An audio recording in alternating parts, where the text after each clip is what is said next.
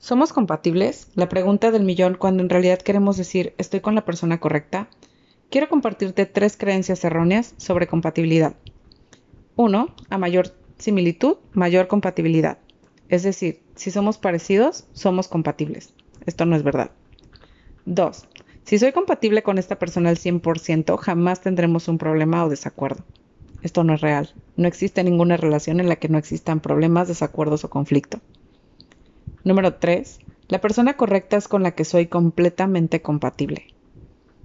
Como podrás ver, pues es muy difícil que alguien sea completamente compatible contigo, puesto que para eso implicaría que tienen la misma visión de la vida.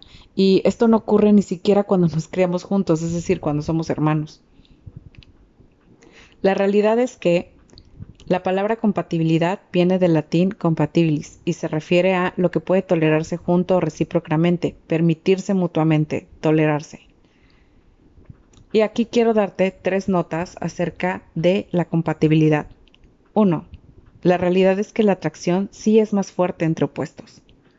2. Los opuestos o no tan opuestos tienen encuentros, desencuentros y conflicto.